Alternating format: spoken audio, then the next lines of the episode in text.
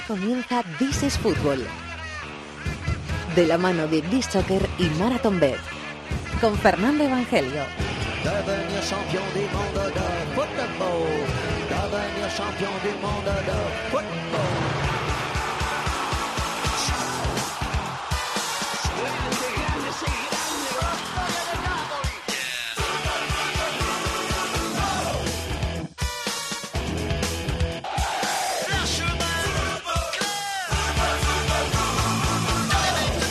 Bienvenidos al Rincón del Fútbol Internacional en la cadena COPE. This is Fútbol, capítulo número 318, que llega cargadísimo porque han pasado muchas cosas este fin de semana en el panorama del fútbol internacional. Para empezar, un título, el del primero de Guardiola, el del Manchester City que ganó la final de la Copa de la Liga 3-0 ante el Arsenal. Han pasado muchas cosas con rivales nuestros en la Champions, en la Liga Francesa, en la Liga Inglesa. Han pasado cosas en la Liga Italiana, en la Liga Alemana. Han pasado cosas en Grecia, cosas que no nos gustaría contar, pero que desafortunadamente ya eh, son una costumbre en nuestro día a día, en nuestro semana a semana. Han pasado cosas también que hay que comentar en Holanda, en Portugal. Vuelve la sección de fútbol sudamericano. Vamos a estar en los premios Laureos en Mónaco con Ángel García, con un protagonista. Ya está por aquí David de la Peña. Hola David, muy buenas. Muy buenas, Fer. Enseguida la lista de B-Soccer. Enseguida apostamos con Marathon Bet. Javi Rodríguez en la dirección técnica, Chato en la producción. Aquí arranca el rincón del fútbol internacional en COPE, que se llama This is Football.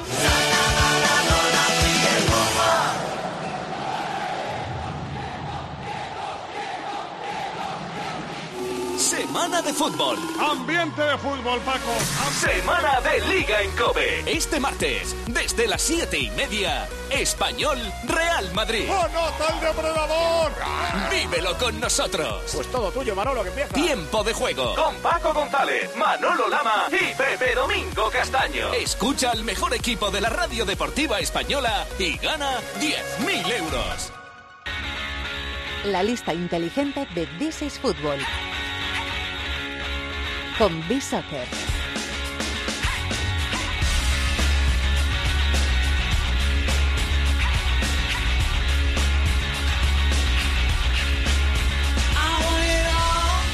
Vamos hasta Málaga, la Costa del Sol, tierra fabulosa y preciosa, con muy buena gente por conocer, como por ejemplo Quique Salvatierra. Hola Quique, muy buenas, ¿cómo estás? Muy buenas, Fernando. Me, ha, Pues me ha bastante salido bien. espontáneo, no me lo he escrito. Sí, sí, te, ni- ha, te ha quedado muy bonito, ¿eh?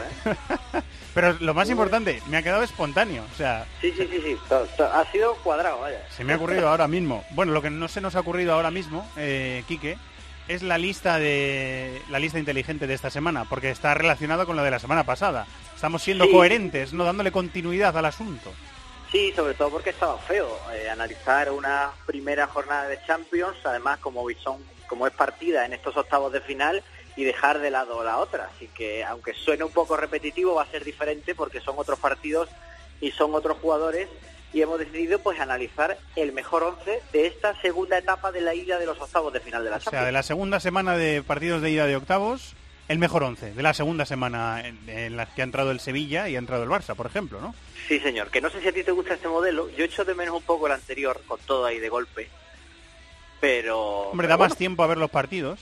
Que Sí, desde el punto sí. de vista... ¿No, David? Desde Yo me quedo sin ninguna duda con este modelo. Claro, es que, da, es que da más tiempo a ver los partidos. Bueno, pues, eh, pues vamos allá. Vamos a entrar en materia mejor 11 de los partidos de ida de octavos de final de la Champions semana 2. Así que vamos a ello, Quique.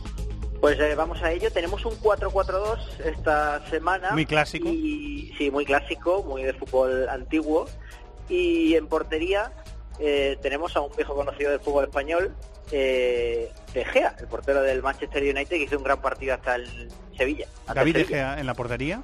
Exhibición increíble de De Gea y que deja además a Muriel una de las paradas del año para mí. O sea, Totalmente. Tremendo De Gea, tremendo nivelazo. Que se le atizó mucho a, a Muriel porque no dirigió bien el cabezazo, pero que a mí me parece un paradón. A mí, yo, A la distancia- yo creo que es un debate...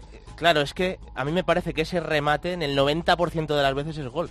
Lo que pasa que, claro, o sea, si lo angulas es gol en el 100% de las veces, pero a esa distancia, darle, impactarle bien al balón, dirigir la portería y la mano que saca, yo Sí, es que creo que es gol un no- remate más complicado de lo que de lo que parece a lo mejor viendo lo O sea, repetido. es un remate mejorable, pero no por ello malo. O sea, es un remate que va a portería, va rápido, va fuerte. Mira, y- de acuerdo. y- Es, es un por- o sea, solo te lo puede parar un portero que tenga una velocidad de reacción eh, espectacular. Eso ¿no? también lo leí. Con otro portero hubiera sido gol. Sí. Pero con De Gea no fue no gol. fue gol, exacto. Hizo ocho paradas De Gea, así que está con méritos propios en, eh, en el 11 de, lo, de, de la segunda Mucho le debe Mourinho, ¿eh? de seguir vivo No, en esta vamos, Champions. eh, no, no voy a decir todo, pero mucho, sí, mucho desde luego. ¿Quién está en la defensa? Pues mira, en el lateral derecho tenemos precisamente a, a un jugador que se ha reconvertido, que ya lo venía reconvertido de la Premier y Montela lo ha, lo ha recuperado para esa posición, y es Jesús Navas. Que le usó Guardiola en esa posición y le está usando Montela ahí. Sí, y está derecho. funcionando de maravilla. Además tuvo que lidiar con Alexis Sánchez, que son palabras mayores, y estuvo realmente bien. Eh, sí, me recuerda el Chato que se lesionó. Sí, está El- lesionado. Sí, una Una, pena, so- una a sobrecarga decir, muscular, Una sobrecarga muscular, Sí. bien apuntado por Chato. Venga, ¿quién es el lateral izquierdo? Pues en el lateral izquierdo tenemos, nos vamos hasta Múnich, que allí está en el Bayern, Alaba. Del que se habla menos este año, ha estado lesionado durante Sí, un tiempo. ha estado lesionado. Pero bueno, también es verdad que el Bayern contra Besiktas en la segunda parte sobre todo arrasó y claro, hubo muchos jugadores que destacaron, entre ellos Álava. Sí, señor. ¿Los centrales quiénes son? Pues eh, por un lado Rakitsky y por el otro Hummels. Rakitsky del Shakhtar, que le ganó a la Roma con una gran segunda parte. Y... Pu- pudieron caer unos cuantos más. ¿eh? Sí, sí. Igual si hemos hablado de Gea habría que hablar de Alisson, Alisson. porque salvó a su equipo. O sea, Alisson es un espectáculo, ¿eh? sí, sí. Luego vamos a hablar de él. Eh, ¿Quién está en el centro del campo, Quique? Pues el centro del campo, doble pivote formado por Kimmich y por Fred. Por cierto, un auténtico golazo. Fred, que ha fichado ya. por el Bueno, en teoría está eh, medio atado o, o fichado de forma eh, teórica. Hay que ver la práctica para el Manchester City para, para verano. gran gol marcó, ¿eh? Sí, señor. Sí. Y a Kimmich eh, eh, hacemos un poco de trampa porque le, le sacamos de posición. Está jugando de lateral derecho, pero le ponemos en el Sí, medio. pero centro. es- como este chico ya no sabemos ni en qué posición ocupa, porque juega bien de todo, juega bien de lateral, juega bien de pivote, un poquito más adelantado. Bueno, pues le ponemos ahí. ¿Y en los extremos ¿qué- a quién tenemos? Y en los extremos por la derecha, William, que hizo un partidazo ante el Barça, Sí, y señor. Coman, que también estuvo bastante bien. ¿Quieres añadir algo, David? Tremendo William. Bueno, que Coman también se ha lesionado. Y vamos a ver por Ah, es qué. verdad. Porque tuvo que ser sustituido contra el Hertha. Y ha dicho Henkes, tiene un problema en el tobillo, ha dicho Henkes que los ligamentos no están dañados, pero que hay que ver cómo evoluciona. A mí me parece una baja capital, porque es que eh, creo que lo hemos comentado alguna vez. Robben y Ribery yo creo que tienen esa jerarquía, pero ya no tienen el desequilibrio que sí tiene Sobre Coman. todo Ribery, ¿no? Y, y yo, yo creo que Ro- es verdad, o sea, estoy de acuerdo, pero Robben tampoco es el Robben. Vamos a ver cuando llegue un partido de verdad de Champions, hay que ver a Robben. A mí me parece que Coman es el que sí que tiene la chispa de verdad ahora mismo y vamos a ver lo que está Es debajo. un debate interesante también. Sí. Eh, y Va arriba... el tema de tobillos, ¿eh? En esta, Sí, en sí, es verdad, es Previa verdad. de, de Champions Es para verdad, las es próximas semanas. Del de Neymar vamos a hablar después también. ¿Y quién, quién tenemos en ataque? Y arriba, pues Messi, que marcó un gol clave en Stamford Bridge, y Müller, que volvió a marcar un doblete después de mucho tiempo y encima dio una asistencia. Sí, ha habido una época en la que a Thomas Müller le ha costado ver eh, portería, pero Heinkes le ha devuelto un poco Totalmente. a la, a, la, a la posición de ver Es como si no hubiera, no hubiera pasado el tiempo desde que se fue Henkes hasta que ha vuelto, y de ese periodo Müller como que perdió el gol. Además con goles de Müller, ¿no? De rematar de cualquier forma y en cualquier sitio, Sí, pero sí, sí, meterla sí. para adentro. Le está viniendo bien también que, que Henkes esté apostando por el lateral profundo, que al final mete muchos centros al área y el Pulula también hay por ahí dentro y le caen es- esos balones porque él los lee muy bien. Pero sí que es cierto que llama la atención que igual también hay un tema ahí de confianza anímico porque ha recuperado el gol que con Ancelotti parecía haber perdido. Sí, señor. Pues nos queda buen once, ¿eh? Al final. No, no está nada mal, vaya. De hecho, aquí cualquiera lo firmaría para su equipito de, de videojuegos, ¿eh? Sí, señor.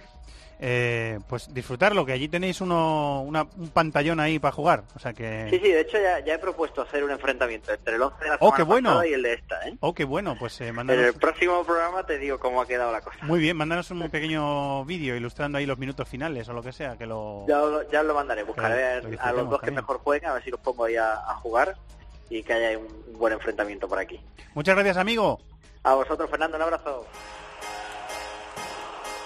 We're not creative enough. We're not positive enough. It's coming home. It's coming home. It's coming home. Mientras el Manchester City celebra el primer título de Guardiola en Inglaterra, tras el 3-0 al Arsenal en Wembley, el Manchester United celebra su remontada en la liga imponiéndose al Chelsea.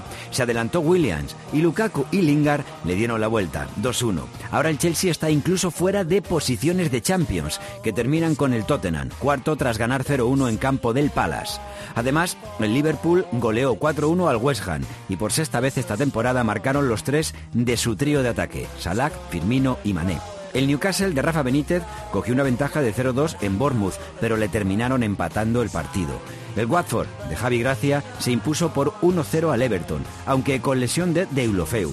Hubo victorias de Huddersfield y Brighton, y el Barley Southampton terminó 1-1. Vamos a meternos en materia, venga. Tenemos eh, enseguida, vamos a hablar de ella. La final de la Copa de la Liga en Wembley la ganó el Manchester City, primer título para Guardiola. Y en la Liga vimos enfrentarse en Old Trafford al rival del Sevilla en la Champions, tiene que jugar la vuelta de octavos de final, contra el rival del Barça en la Champions. Manchester United 2, Chelsea 1. Lo estuvo comentando en Movistar Plus nuestro querido Maldini Plus. Hola Maldini, muy buenas. Hola, ¿qué tal? Muy buenas, Fernando. ¿Te gustó el partido? Eh, bueno, no, no me entusiasmó el partido. El partido tuvo muchas cosas tácticamente, ahora las analizamos si quieres. Hubo cosas que ver, por supuesto, pero no fue un partido excesivamente brillante. ¿Mejor segunda parte que primera puede ser? Sí, para mí mejor, mejor la segunda parte que la primera, mejor el United en la segunda que en la primera y peor el Chelsea en la segunda que en la primera. Hablábamos de los cambios, sobre todo el cambio que, que para mí es, es, decisivo y sobre todo demuestra un poco la mentalidad de Conte, que es cuando quita Hazard y le cuesta caro. No solo por el cambio en sí, sino por el, por el mensaje que manda, ¿no? Pero yo comentaba en el partido eh, y que los dos, al final los equipos de fútbol normalmente son el reflejo de los, del, del gusto futbolístico de sus entrenadores y es normal que así sea. Bueno, pues este partido quedó clarísimo.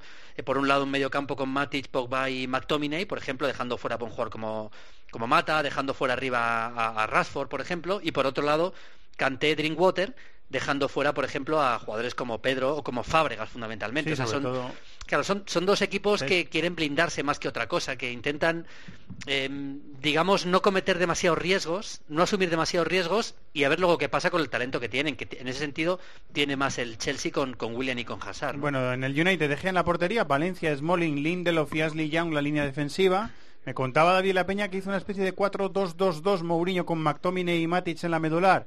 Por delante Sí. Alexis y Pogba, un poquito más en la zona de media punta y arriba Lukaku y Martial, ¿no? Eso sí, fue lo que sí, hizo. lo que hizo fue meter a Martial en la izquierda y Alexis, en vez de arrancar por la derecha, jugó bastante más centrado muchas veces, estaba incluso a veces pendiente de los rivales también, pero, pero sí, sí, eso, eso es lo que hizo realmente, una especie de 4-2-2-2 muy brasileño, ¿no? Digamos. Sí, muy sudamericano, ¿no? Sí, yo creo que Martial, Martial donde mejor rinde es en la izquierda, igual que le pasa a Rashford también, pero como ha llegado Alexis, ha empezado jugando en la izquierda y eso ha sacrificado bastante a Martial y por eso quiso recuperar a Martial en la posición donde mejor le rinde, que estaba rindiendo bien antes de llegar el chileno. Por ahí fueron un poco los tiros, pero, pero un- a mí el United me, dio- me dejó también bastantes dudas como, como, como equipo grande, grande, sobre todo pensando, la Premier por supuesto no la va a ganar, pero pensando en, en poder eh, ganar la Champions. ¿no? Sin Herrera y sin Mata, poco control de balón, ¿no? Poco, sí, poco, poco control de balón. Un Poco partido, un fluido, partido ¿no? muy físico, con muchos errores en, en- en la entrega en los dos equipos.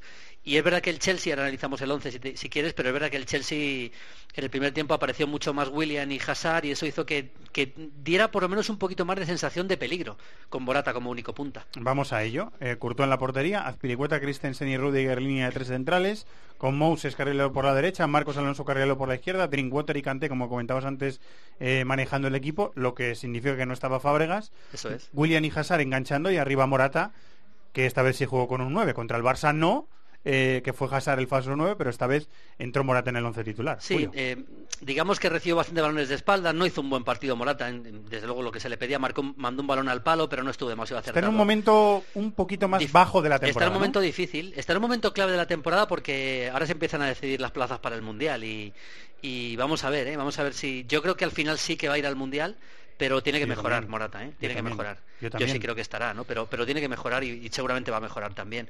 Y bueno, William está bien, ¿eh? William está bien, sí, está en un buen momento de forma, venía muy atrás a pedirla, sale con mucha velocidad también, es un jugador que en ese sentido, y también lo comenté en el partido, Mourinho en su etapa en el, en el Chelsea le ha mejorado mucho a William, ¿no? Le ha hecho más un jugador más completo sin balón también, y eso lo está aprovechando ahora el, el Chelsea, está ahora mismo en un momento de forma muy bueno, igual que también Hazard, lógicamente está en un momento de forma muy bueno. Saca el equipo de atrás, William conduce la pelota, Mm. es vertical y y peligroso. eh, Sí, está, sí, está en está un estado bien. de forma... Y el año de Mundial está en un estado de forma Sí, muy bueno. sin duda. Y luego otro detalle es Christensen, el central, que es verdad que cometió ese error tan grave, yo cre- creo ¿Le que pasó, ¿Le pasó factura o no? Mm, Yo creo que no demasiado, pues es un jugador que arriesga bastante con la pelota, le vimos salir eh, en conducción desde atrás varias veces, meter algún balón largo, algún cambio de juego. Yo creo que, que él, a pesar de ese error que tuvo, ese error lo tuvo también, entre otras cosas, porque es un jugador que confía bastante en su, en su, en su calidad con el balón, ¿no? Pero, aunque fue un error más conceptual aquel partido contra el Barça, pero lo ins- insistió, o sea, yo no le vi tímido después de ese error, ni mucho menos. Estuvo más flojo de la habitual Azpilicueta también, es verdad, y tampoco hizo para mí un buen partido Rudiger. Eres crítico con el cambio de Hassan en el 72, sí, ¿no? soy muy crítico porque sí, porque al final el partido estaba para el empate o quizá incluso para que lo pudiera ganar el Chelsea. Es verdad que el, el United es experto Mourinho en anular las, las virtudes de los rivales, en adaptarse mucho a, a- a- a los rivales, quizás a veces en exceso también. Pero yo creo que el partido estaba para que el Chelsea fuera por él y claro, la, la peor forma que tienes de, ir a por él es quitar a Hazard y meter a Pedro. ¿Por qué? Porque el cambio es claro, el cambio es para replegar bastante más, intentar salir a, la contra con espacios para Pedro, que es, que es más velocidad ¿no? que, que el propio Hazard.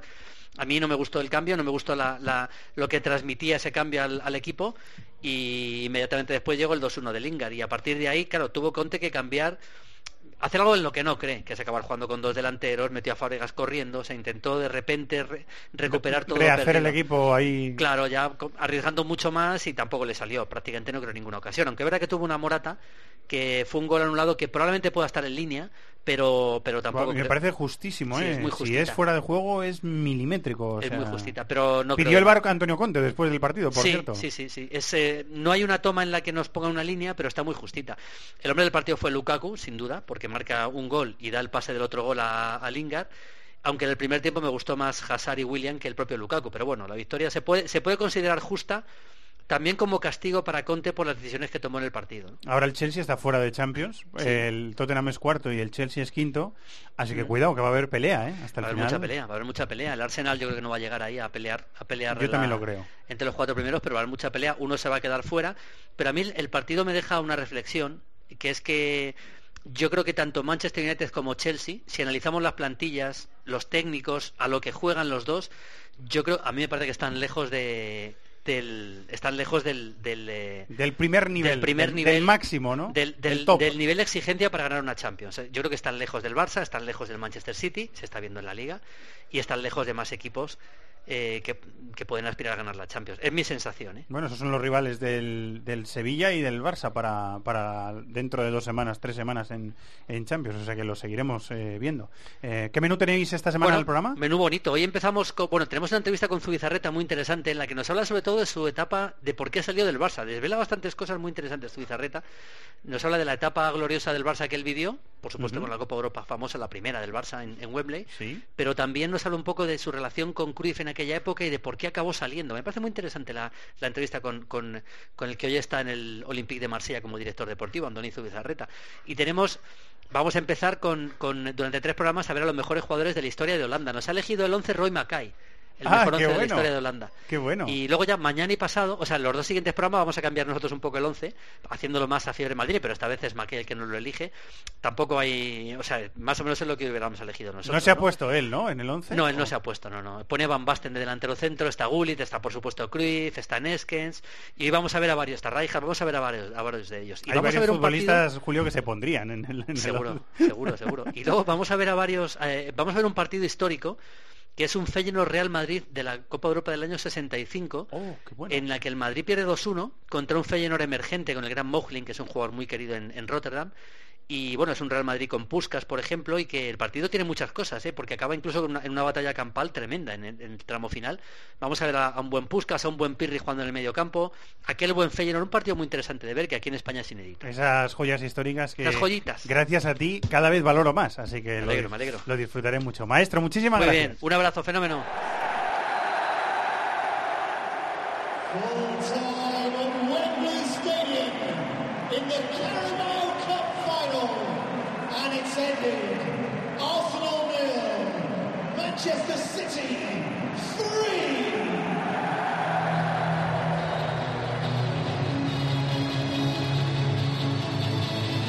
Estás escuchando This is Football en Cope.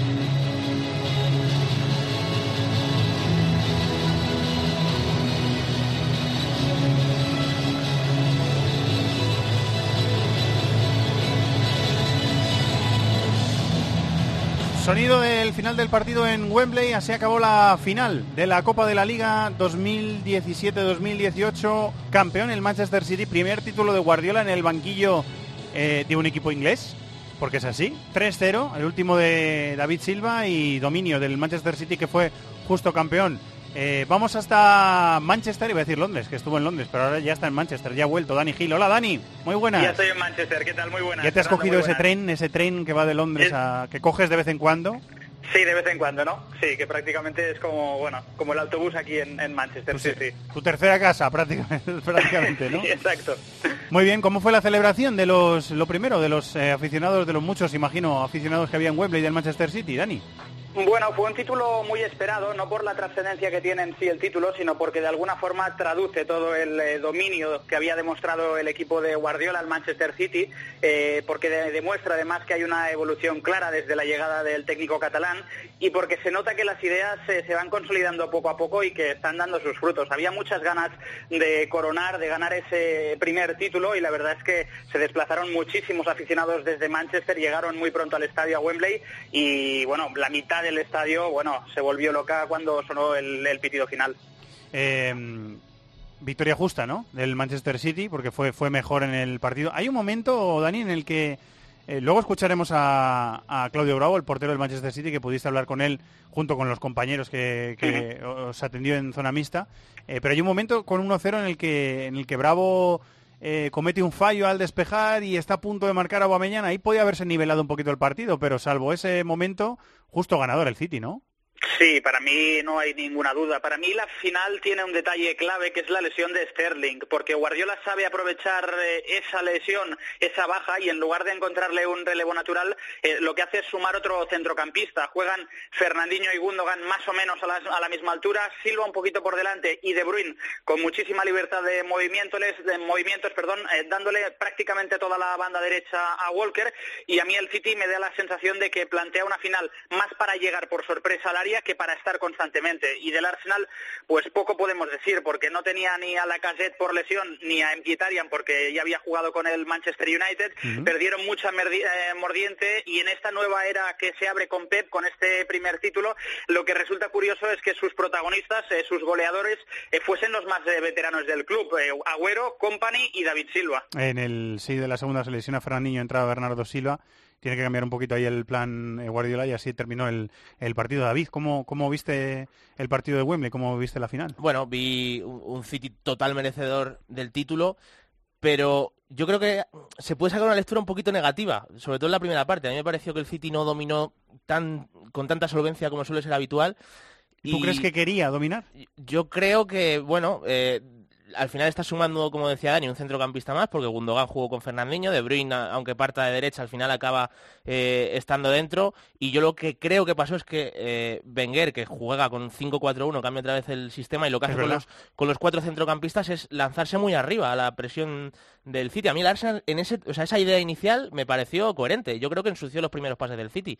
Lo que pasa que luego defiendes la jugada del gol de Agüero como la defiendes, que es que es un- creo que es un regalo del Arsenal incomprensible en una final y a partir de ahí ya se empieza a ir decantando la cosa. Pero yo pondría un punto negativo en el City y es que vi al equipo en una final eh, no sé si demasiado nervioso. O sea, eh, quizá con fallos impropios a la hora de, de conectar entre sí los futbolistas. Y es verdad que luego la segunda parte ya juega en campo rival, domina constantemente. Pero a lo mejor si extrapolas eso a contexto Champions, igual el equipo todavía no está lo suficientemente hecho. Es la sensación que a mí me dio, ¿eh? por lo menos en la primera parte y de inicio en una final. ¿La compartes por lo que viste en el campo, Dani?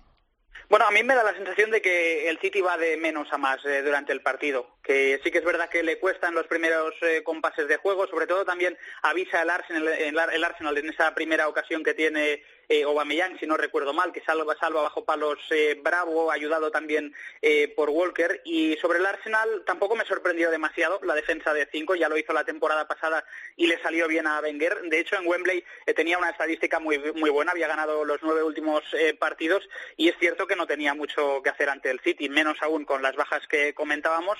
Y luego a mí lo que me hace gracia es que Wenger eh, se queja, diga- dice que no tuvieron suerte y que el segundo gol era fuera de juego. A mí la cosa está clara. El modelo se ha quedado obsoleto, que el Arsenal necesita eh, nuevas ideas y que el City a día de hoy es tremendamente superior. He leído hace un rato una frase de Ian Wright, eh, del mítico eh, delantero del Arsenal, que decía, ver a Wenger hoy es como ver en su día a Ronaldo ponerse gordo, ¿no? Y me, me ha hecho bastante gracia porque yo creo que Wenger tiene que dar un paso al lado y dejar que entre nuevas ideas. Veremos si lo hace o no lo hace. Lesión de Monreal, que no es la primera Sí. vez que le pasa a David. Esta, No, esta temporada está teniendo temporada. muchos problemas. Y es cierto, pues por ejemplo, al hilo de lo que dice Dani, que iba perdiendo ahí el City 1-0 y lo que hace Wenger es meter a Kolasinac, eh, no modificar nada, ¿no? no adaptarse a las circunstancias. Te quiero decir que a Guardiola, por ejemplo, le hemos visto este año en situaciones parecidas aprovechar a lo mejor una Mover lesión. piezas, ¿no? Justo, no, no recuerdo qué partido fue, que, que se le lesiona un central y, y mete, me parece que a un delantero centro, creo que Gabriel Jesús, contra Sí, Huevo sí, Provisalvio, estaba ¿no? algo así. 0-0 y- Pero porque Guardiola ve el planteamiento rival y dice, Fue en, vale, en campo del Newcastle. o en campo del Newcastle, ¿verdad? Gracias, Dani, no, no lo recordaba. Y ve el planteamiento... Ah, es verdad, porque sale con cinco defensas Benítez, aunque la alineación parece que es de cuatro, y al final decide... Te quiero decir que es una chispa que yo coincido con Dani. Ahora mismo no se le ve a Wenger. Cambiar partidos, Sí, ¿no? Con lo que se dice de los, Sí. de los entrenadores que toman decisiones que cambian Exacto, partidos, ¿no? sí. Eh, ¿Te queda por, algo por decir, eh, Dani, antes de escuchar a, a Claudio Bravo, que le vamos a escuchar Bueno, enseguida? sí, me queda destacar eh, la importancia del Kun Agüero, porque está haciendo una temporada espectacular, se lo decía anoche a Juanma Castaño en el partidazo, eh, lleva 199 goles en el City, 30 este curso, goles que además están siendo decisivos, ha sostenido al equipo en estos dos meses en los que Gabriel Jesús ha estado lesionado y Guardiola además no tenía alternativa, así que está a un nivel espectacular. Gabriel Jesús, que ha reaparecido, el delantero de Brasil, que es otra buena noticia para Guardiola, porque Sí. parecía la lesión se la hizo en el último día del año y parecía más seria de lo que al final. Lo que pasa que ha es sido. cierto que en el momento en el que se ha lesionado Gabriel Jesús ha coincidido los dos mejores meses de largo verdad. de Agüero, ¿eh? Es verdad. Pero de largo, o sea, se le ve con más chispas, se le ve con mucha confianza de cara a puerta y cuando estaba Gabriel Jesús no jugaba siempre. A ver cómo lo encaja. Sí. eh, eso Guardiola en el equipo. Bueno, pues vamos a escuchar a Claudio Bravo en zona mixta, el portero del Manchester City, titular en esta competición, suplente habitual de Ederson, eh, charló con los compañeros. Vamos a escucharle. Fue un partido del cual no- nos quedamos muy, muy felices, creo que hicimos un trabajo espléndido. Tuvimos los primeros minutos un poco de nerviosismo, las finales son, son así, nos quedamos con, con un título la verdad que bien, bien sufrido en otras en otras instancias. Creo que también veníamos de un, de un traspié importante y era el momento de, de dar el golpe y, y darlo de, de buena manera. Creo que hoy nos, nos vamos muy felices por el título. Un título importante para ti, el primero en Inglaterra y uno más en tu carrera acá en Europa. Es importante, creo que siempre ha sido mi idea estar donde, donde me toque estar, cosechar la mayor cantidad de, títulos, trabajar fuerte, el, el- lograr conseguir las cosas, creo que es lo más, lo más importante y, en lo personal creo que me queda esa, esa gran satisfacción de, de haber hecho la- las cosas bien en este torneo, de haber levantado un, un título más en mi, en mi carrera y, algo importante que, que me lo atesoro de una manera muy, muy, muy buena. Pero con el nivel que tú tienes, Claudio, no te dan ganas de repente de, de buscar una opción donde puedas jugar más de lo que estás jugando acá. pero estoy en uno de los mejores equipos del mundo, no, no me voy a ir a, a buscar otro, otro horizonte donde, donde yo no esté cómodo, donde no, no esté feliz. También tengo un tema familiar que, que es súper importante. Creo que estamos en un, en un lugar donde, donde a nivel familiar puede crecer en- enormemente y en lo personal también. Y en lo deportivo creo que no, no me inquieta, creo que soy un trabajador más, una persona que, que trata de hacer las cosas bien, que trata de aportar al equipo en, todos los aspectos, cuando juego y cuando, cuando no. Y el fútbol es así, creo que es de oportunidades, cuando, cuando te tocan tienes que aprovecharlas. Ahora a mí me toca esperar en el otro, en otro frente y uno nunca sabe, creo que siempre tiene que estar preparado para, para cuando te toque. Las palabras del portero suplente en Liga eh, titular en esta competición, campeón de la Copa de la Liga, Claudio Bravo. La semana que viene más cositas. Muchas gracias, Dani. Venga, vamos a apostar. Porque eh, esta semana, el próximo eh, jueves, se repite el partido. No es que se repita este partido, sino que tenemos un nuevo Arsenal Manchester City. Esta vez no en Copa, sino en Liga. Así que vamos a aprovechar para apostar con los amigos de Marathon Bet. Eh, Chato, hola. Hola, ¿qué tal? Eh, yo la semana pasada dos acertadas Lo tengo apuntado. y una fallada. Sí. Voy Yo- afinando el tiro, ¿eh? Yo la semana pasada un acertado. Y dos la, la del Atlético de Madrid, que había un gol antes de los 15 minutos. y dos falladas. ¿Tú te acuerdas de cómo te fue? Yo David? creo que una y dos también. O sea, una, una acertada y dos falladas. Bueno, entonces eh, estoy, estoy ahí escapando. Poco a poco. Bueno, un poquito. He cogido un poquito de ventaja. Por eso he hecho dos apuestas bastante arriesgadas esta semana. La primera en el Arsenal Manchester City, que es el próximo eh, jueves. El partido es el jueves. Así que van a cambiar las cuotas. Pero ahora mismo he elegido una eh, que se paga 4.71. Que el Manchester City va a ser ganador del partido en ambos tiempos. Es decir, va a ir ganando al descanso y va a ir ganando al final. Esa es mi apuesta. Esa es buena. Eh, ¿Cuál es la tuya, Chato? Yo te cuento, es parecida al partido del otro día de la final, que Agüero marca el primer gol del partido, como el otro día, sí 4 con 15 a 1. Yo ahí me he vuelto loquísimo. Pues cuéntanos. Sí, sí. Yo digo que el partido va a quedar 2-2. Se paga O sea, pa- a resultado final. Sí. A 11 euros. se paga. 11. Oye, no está mal, el- no está mal, ¿eh? Se ha vuelto loco. Sí, de verdad. Sí, el que decidió salir al ataque. Y bueno, vamos a ver qué Es pasa. arriesgada, Sí. pero, pero Es factible. Me, me parece medio sensata, Sí, ¿eh? sí, te, es voy a decir. Bueno, pues la suerte está echada. Luego vamos a, a apostar eh, al eh, Paris Saint Germain Olympique de Marsella con nuestros amigos de Marathon Bet. Eh, sujeto a condiciones, por supuesto, podéis consultarlas en marathonbet.es. No disponible para menores de 18 años. Los amigos de Marathon Bet. Los de las cuotas. Los de las cuotas, los de las cuotas. Marathon Bet, la casa de apuestas con cuotas de altura. Regístrate ya en marathonbet.es, deposita 60 euros, introduce el código BONOCOPE y juega con 90. Deposita 60 y juega con 90. Los de las cuotas, los de las cuotas. Marathon Bet, apuesta que no te lo esperabas. Mayores de 18 años, juega con responsabilidad. Consulte condiciones en marathonbet.es. Pasión por el fútbol internacional. This is Football en COPE. On veut faire de moi ce que je suis pas. Mm, mm. Mais je poursuis ma route, je me perdrai pas, c'est comme ça.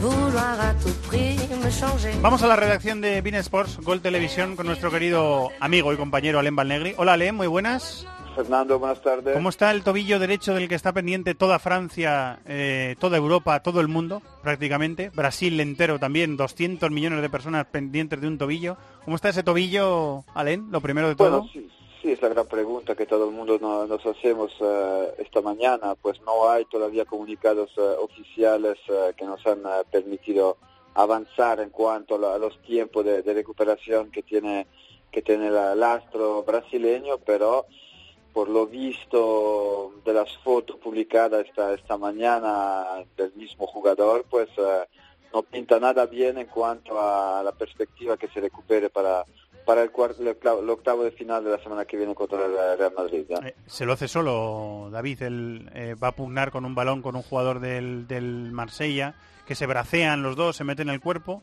y apoya el pie derecho y se le tuerce totalmente el, el tobillo, como Sí. si fuera de goma, como dice Paco. Sí. Y Lo- sale llorando en camilla, las imágenes son llamativas. Sí, ¿eh? Lo que pasa es que eh, parece un esguince, vamos a ver de qué grado. Lo que pasa que eh, el esguince se lo hace apoyando la punta, o sea, no, no la parte exterior del pie, sino la punta, y ahí yo creo que el ligamento sufre más. O sea, yo cuando lo vi, es un El esguince. externo, el ligamento sí, sí, exactamente. que te bordea el pie por la parte casi del talón. Exacto, y entonces al apoyar la punta y ir con fuerza, además se lo hace solo, porque Neymar le hemos visto recibir patadas día tras día, pero se lo hace solo y sobre todo que el partido está muy próximo, es lógico que haya dudas. Yo entiendo que mm, ya a este nivel, con un tratamiento eh, de élite, a lo mejor el jugador puede llegar, pero yo creo que es 15 por lo que se ve en la imagen puede haber. Ese se me rompió a mí, grado 2, Mm. parcialmente roto. Claro, yo no soy un futbolista de élite y tardé mucho más en recuperarme.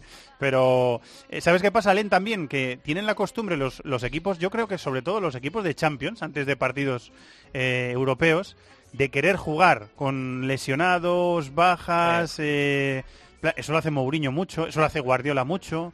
Eso a Emery yo creo que también le gusta. Sí, o sea, sí. yo creo que no nos van a decir nada de Neymar, nada definitivo, hasta que el día del partido nos enteremos si va a jugar o no. Es eh, No, la pero- sensación que yo tengo. ¿eh? Pero parece que es más de un grado 2 que de un grado 1, así que 10 días son, eh, son muy poquitos eh, días. Además tenía la, eh, hemos visto cuánto estaba hinchado su, eh, su tobillo. Eh, habrá que ver, evidentemente se va a caer ahora en la información, desinformación, eh, eh, para despistar un poco en cuanto a la, la probable alineación, pero de, de lo que se has visto, si se confirma que es grado 2, eh, mm, no creo que, que sea en, el campo el, el próximo miércoles. Yo también tengo esa sensación, pero bueno, vamos a, vamos a verlo. Luego también pasa que Neymar, como dice Paco, es de goma. O sea, es un jugador que especialmente en los giros y en este tipo de, de torceduras con puede Mbappé, aguantar más. Con Mbappé hace O algunos Mbappé, partidos tuvimos, exacto. tuvimos la misma sensación Sí. y al final siguió Sí, jugando. lo que pasa que ese, di- ese, ese fue un pisotón, se le torció un poquito el tobillo, pero es, es distinta la, la La acción, sensación. la acción. Por, ya digo, es que apoya la punta y entonces él mismo apoya todo su peso en el Es ligamento verdad. y es distinto a que te lo pisen y te- eh, es una acción diferente, yo Es creo. verdad. Bueno, vamos a ver lo que, lo que pasa. Fuimos superior en el, en el clásico francés, en el primer clásico que tenemos esta semana. Eh, fuimos superior el Paris Saint-Germain, ¿no, Alen? Sí, muy superior, ¿eh? sobre todo pues a una alineación diría más coherente por parte de, de Emery respecto a, a Rudy García. Rudy García suele fallar un poco los partidos gordos, ¿eh? desde que, que ya estaba en la, en la Roma, eh, cuando se, se quiere atrever demasiado, pues eh, generalmente pues eh, eh, no le salen bien la- las jugadas. Ha intentado desnaturalizar a, a su equipo, dejando a Morgan Sanson, que es fundamental en, eh, en, eh, en su, en el equipo, sobre todo en el, en el juego interior, tanto en, en cuanto a fase defensiva que en fase ofensiva, porque es un jugador que, que llega y Dimitri Payet no, no lo hemos visto absolutamente. Ayer los Diarra ha demostrado que está creciendo y la y ha anulado totalmente a Dimitri Payet. Minuto 38 ya cambia su cambia su, su alineación. Eh, Rudy García se da cuenta que eh, se ha equivocado y el Marsella que está realizando una excelente temporada pero hay un dato que, que duele Marsella, que frente al top 4 no ha ganado contra ningún, ningún rival. Eh, ya parece que el plan eh, inicial, por decirlo así, es Diarra una hora, Tiago Mota media hora. Es decir, que Diarra parte en ventaja para, para ser titular en el partido de vuelta contra el Madrid, queda mucho, y Lo Celso ya definitivamente establecido como, como interior. Eh, eso en cuanto al Paris Saint-Germain 3, Olympique de Marsella 0, el clásico francés que vamos a repetir en Copa. Enseguida apostamos con Marathon Bet, pero... Eh, eh, Alen, te quería preguntar por el, por el derby del Ródano, un partido siempre muy especial, eh, con dos poblaciones muy cercanas, eh, que tienen mucha rivalidad, un partido que siempre es muy caliente, que siempre tiene cosas interesantes que ver, que además lo empató el Santetien en el último minuto con gol de, de Vichy. Estuvo entretenido, ¿verdad? Sí, no, gran partido, es siempre una garantía. El Lyon Saint-Etienne, cuando salen los, calendarios, tanto en Lyon que en Saint-Etienne, eh, es el primer partido donde que miran eh, en, el, en el calendario. Se sabe de, de esta, de esta rivalidad, es curioso, porque en los años 70 Es una ciudad minera, eh, muy obrera, y Lyon siempre ha sido la, la gastronómica, la noble, y en el fútbol pues era, totalmente el contrario. En los años 70 y esta tenden- tendencia se, revertió durante los, años, desde que llegó Jean-Michel Aulas, eh, a mitad de los, de los 90 el Lyon empezó a, a, a convertirse en una ciudad de fútbol y después en un equipo ganador y dominador de una década del fútbol, del fútbol francés. Partido de ayer hemos visto un Lyon cansado, eh, hemos visto un Lyon en crisis en, Francia, esos dos empates en los últimos cinco partidos, han prácticamente perdido la carrera para el segundo la, la tercera, eh, tercera plaza. Un equipo que ayer, pues, eh, sin Tuzar, hemos visto que cuando no tiene a su pivote defensivo eh, sufre muchísimo. Decisiones extrañas de, eh, por parte de Bruno Genesio que puso una defensa con tres centrales cuando faltaban 10 minutos, el Saint-Etienne apretaba, mandó un mensaje de miedo también a su, a su plantilla y de coraje al Saint-Etienne, Saint-Etienne con una Remy Cabela a todo campo, a un grandísimo nivel, eh, ayer empate merecido para los, los verdes, que desde la llegada de, de Jean-Louis Gasset en el, en el banquillo han mejorado sensiblemente y desde cinco partidos no pierden, han empatado con el Marsella, empatan el derby, eh, vuelve un poco de, serenidad en Saint-Etienne después de, de todo, um, de toda uh, esta crisis que se, se generó con la, con la baja de, de Oscar García, el equipo que, que perdía todos sus partidos, pues ya no está en zona de, de peligro y esto es una, una gran noticia Sí. para los aficionados verdes. Sí, señor, les, les hacía falta. Se podría pintar un cuadro con el gol que metió Mariano, ¿verdad, David? Buah, la- bueno, que- o hacer una película. Como ¿no? siempre vamos haciendo a lo largo del programa, quien no lo haya visto, que se Que lo por busque, favor lo vea, es ¿no? un golazo fantástico. Fue un control dificilísimo, Sí. me da la sensación, sin yo haber sido delantero. Pero Sí, sobre todo yo creo que eh, explica la energía con la que juega este jugador, porque está, o sea, está tan enchufado que, él recibe ese envío largo de Marcelo y, y- lo bien que protege su posición para, para ganar el balón con el pecho, pero rápido ya está pensando en cómo encontrar posición de remate y lo que le pide el cuerpo es orientarse el balón sin dejarlo caer y ahí en esa jugada pues eh, acaba haciéndolo con una soltura tremenda. Es un gol maravilloso y, y ya digo que, que lo busque quien no lo haya visto. Y eh, no sé si habrá leído Golén, pero Fekir salió eh, tocado de la rodilla. No sé si fue, parece que es un corte, pero Esa es mala- claro, esa es mala noticia. sí, no sé si Sí, se ha salido era algo porque no he leído nada, pero sería una Era pena. un corte, era Ah, un bueno. corte. Al inicio nos preocupamos siempre, ¿eh? cuando Fekir se toca la, la rodilla nos preocupamos porque sabemos bien de la, de la dura lesión que, que sufrió hace, hace dos temporadas, pero no, no, es un corte y, y Fekir estará para, para sobre todo intentar ganar una copa porque ya en, en liga va a ser casi imposible remontar eh, la distancia que tiene con Mónaco y Marsella. Además, cuando eh, Mónaco y Marsella pinchan, eh, pinchan ellos también, así que pienso que van a poner mucho el acento sobre, sobre la, la Copa de Francia y la, la Europa League, eh, donde la final se jugará en, en Lyon. La semana que viene, que es eh, previa de ese partidazo de Champions, hablaremos más del Paris Saint-Germain de, de Emery y del fútbol francés. Ale, muchas gracias como siempre, compañero. Un abrazo a todos, adiós. Vamos a apostar.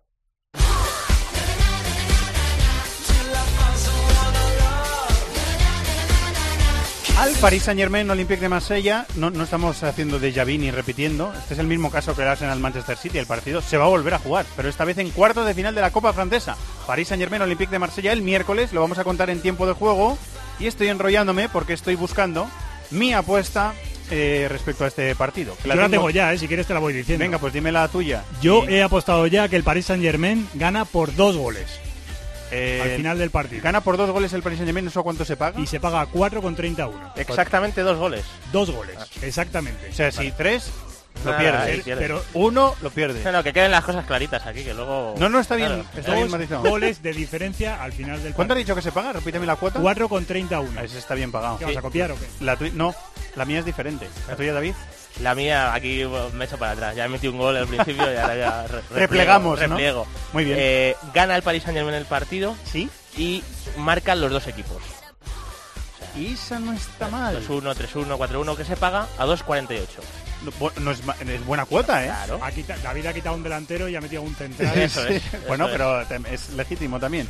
Mira la mía que es un triple. Gana el Paris Saint-Germain remontando el partido que se paga a 6,10 a 1.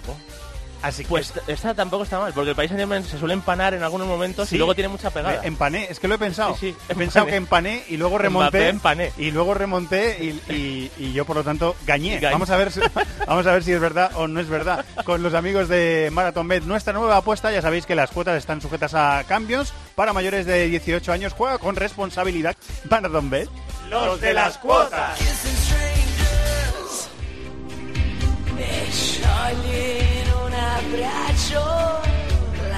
Estás escuchando This is Football en Cope.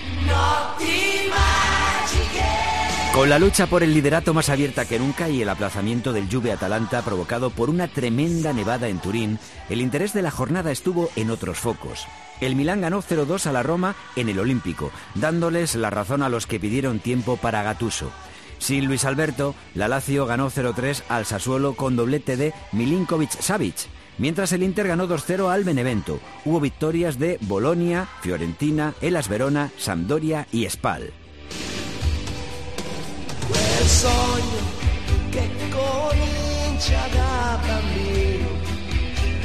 Y se reían de Gatuso, ¿eh, David?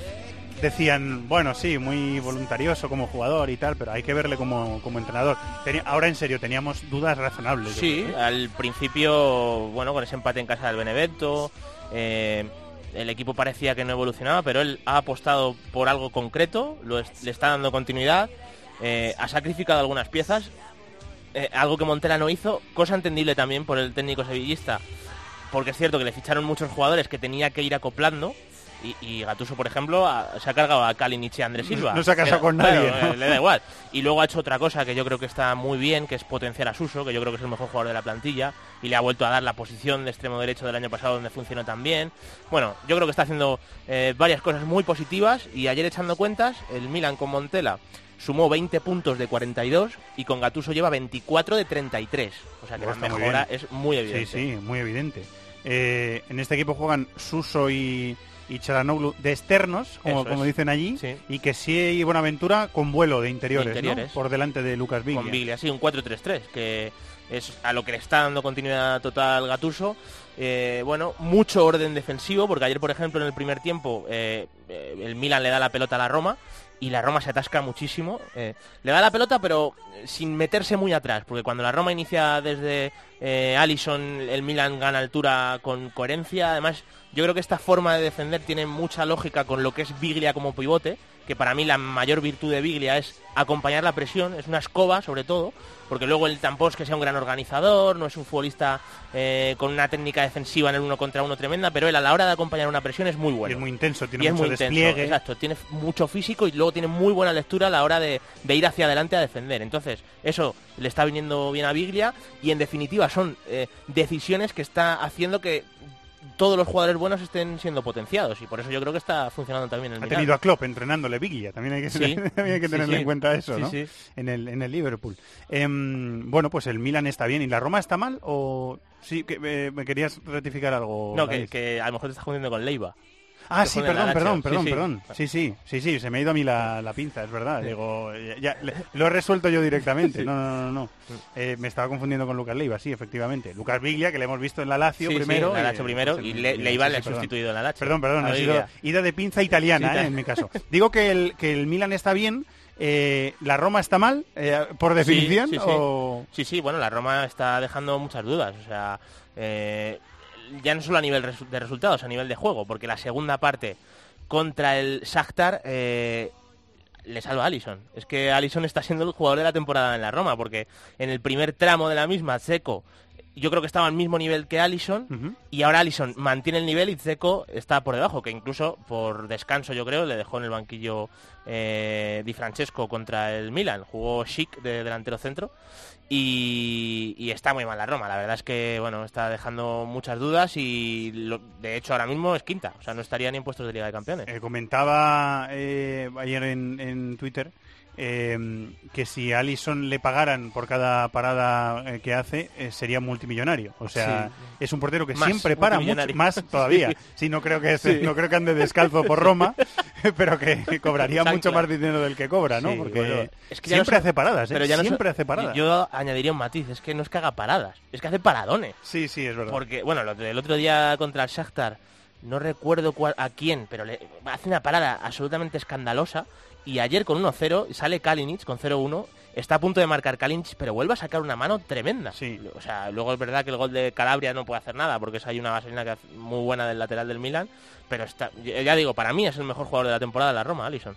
Eh, pues eh, uno de los destacados de Sí, la sí. liga italiana. Sí, ¿eh? sí. Le vamos a ver en el mundial de titular con, con Brasil. Brasil, sí. Eh, bueno, pues así se presenta. ¿Querías decir algo? ¿Te queda algo Bueno, nada, decir, que vamos a ver hasta dónde llega el Milan. Por decir clasificación, ya está séptimo y ahora mismo está a siete puntos del Inter, que es el que marca la plaza Champions. O sea que, y este fin de semana hay un Milan Inter. O sea que vamos bueno, a ver. está ¿eh? bien, ¿eh? Sí, sí. Está bien, sigue siendo interesante la liga italiana. Vamos a Alemania, que ha habido cosas este fin de semana. Venga. ¡Los de las cuotas! ¡Los de las cuotas! Marathon Bet, la casa de apuestas con cuotas de altura. Regístrate ya en marathonbet.es, deposita 60 euros, introduce el código BONOCOPE y juega con 90. Deposita 60 y juega con 90. ¡Los de las cuotas! ¡Los de las cuotas! Marathon Bet, apuesta que no te lo esperabas. Mayores de 18 años, juega con responsabilidad. Consulte condiciones en Unsere Eltern sind schuld, sie haben uns in diese Welt entlassen, voller Angst, Hass, Lady Gagas und Massenvernichtungswaffen. Doch vor allem ohne... Marcadores cortos y pocos goles en una atípica jornada de Bundesliga que aún no se ha cerrado, esperando al odiado partido del lunes. El Bayern pudo gastar uno de los muchos tropiezos que puede permitirse desde aquí hasta final de temporada, en este caso un 0-0 en casa contra el Hertha. El Salke ganó 0-2 en Leverkusen y sigue peleando por jugar en Champions la próxima temporada. Mucho más preocupado debe de estar el histórico Hamburgo, que perdió 1-0 en Bremen y tiene el puesto de promoción a 7 puntos de distancia, metido en zona de descenso. Borussia Mönchengladbach, Stuttgart y Colonia por la mínima. Y hubo dos empates a uno, en el Mainz Wolfsburgo y en el Hoffenheim Friburgo. Y mientras tanto, eh, Alberto Rubio, compañero de marca, muy buenas, ¿cómo estás? Hola, muy buenas. Todo El, genial. el reloj sigue contando. Sigue contando, pero pero a lo mejor a lo mejor deja de contar en un momento dado, ¿eh?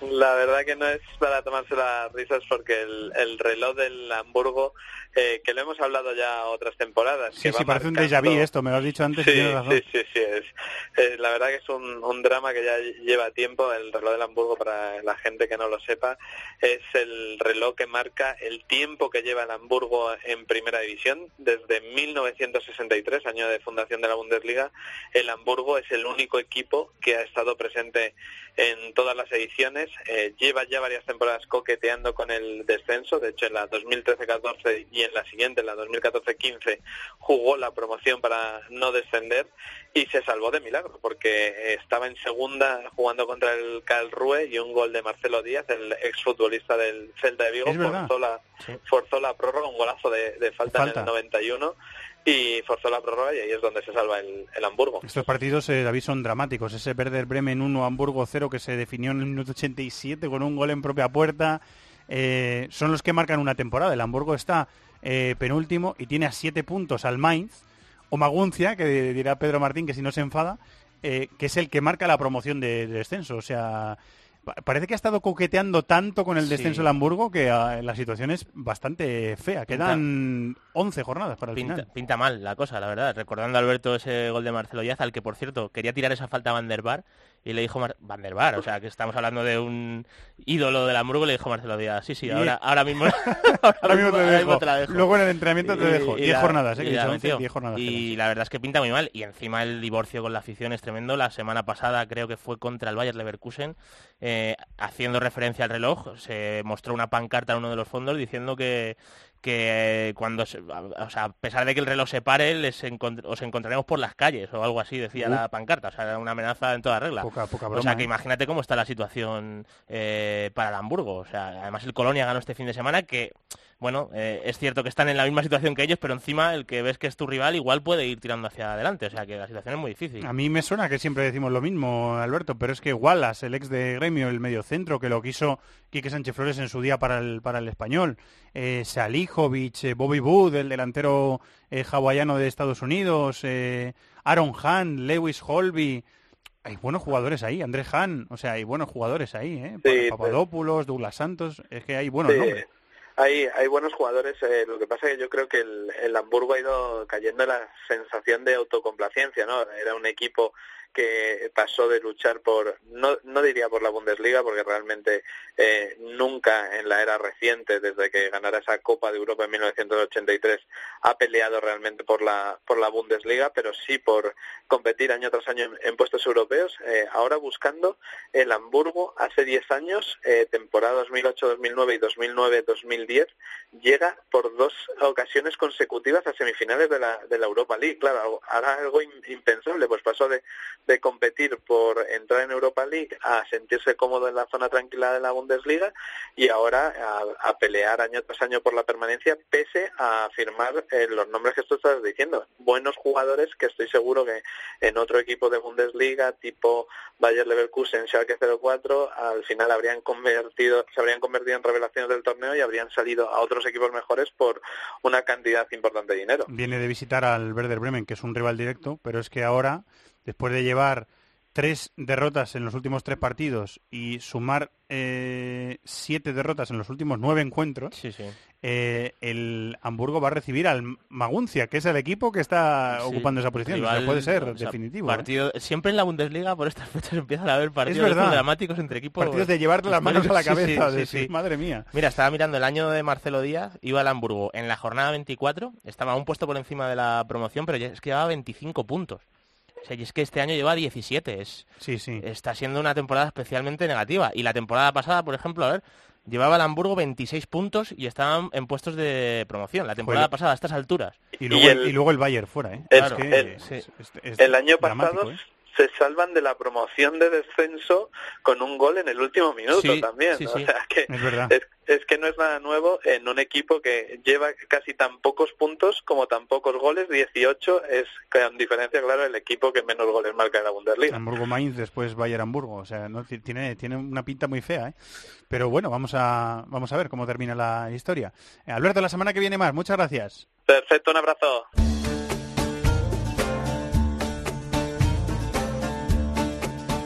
Estás escuchando This is Football en Cope.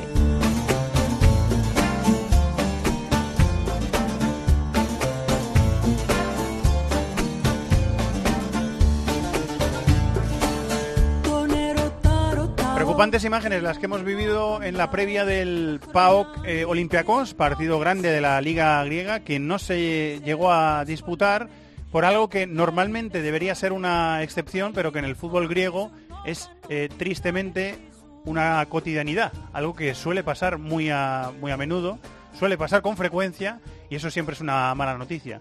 Eh, Tony Padilla, compañero, amigo, muy buenas, ¿cómo estás? Hola, muy buenas. Eh, ese rollo de papel que entendimos por las eh, por la traducción de los medios griegos, por lo que parecían las imágenes, que parecía un rollo de papel higiénico, no era un, un, rollo de papel higiénico, era un rollo de papel de máquina registradora que le tuvo que hacer mucho daño al impactarle en el labio a, a Oscar García Junyen antes de eh, la previa del, en la previa del partido y eso suspendió el partido definitivamente, Tony. Imágenes que se nos lo estaba diciendo antes, se nos hacen eh, cotidianas y eso es una mala noticia.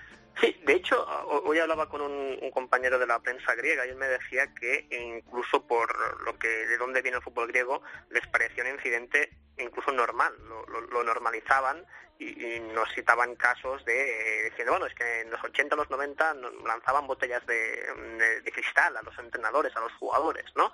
Eh, desgraciadamente es, la realidad del, fútbol griego, entonces eh, ahora hay un, la polémica no ha acabado porque seguramente nosotros, desde quizás nuestra, nuestra posición, si vemos que alguien lanza un objeto que impacta en uno de los protagonistas del partido, pues el partido se suspende, lo consideramos normal. En Grecia se, sigue la polémica, hay cruce de declaraciones, la, hay que entender que la, la relación entre PAOK y Olympiacos es horrible, son dos clubes que se llevan muy mal a nivel institucional, a nivel de hinchada, el partido ya era muy caliente y mmm, la gente de, del PAOK afirma que Olympiacos había estado caldeando el ambiente uh, con algunas declaraciones de, sus propietarios, de sus directivos, precisamente buscando esto. Que, que, eh, ya sé que suena extraño, pero hay que, como mínimo, uh, dar opinión a, lo que dice la directiva de, del PAOK de Salónica. El PAOK no gana ninguna liga desde los años 80, ninguna, han ganado solamente dos, están líderes este año, tienen mucha ilusión en ganar y el Olympiacos anda mal en la tabla, anda lejos del liderato. Lo que dice la gente del PAO es que eh, Olympiacos buscaba esto porque así el partido no se juega y lo ganan en eh, los despachos y consiguen ganar un partido que quizás no habrían ganado y así tener aspiraciones de ser campeones de liga y acusan a la directiva de Olympiacos de haber caldeado el ambiente.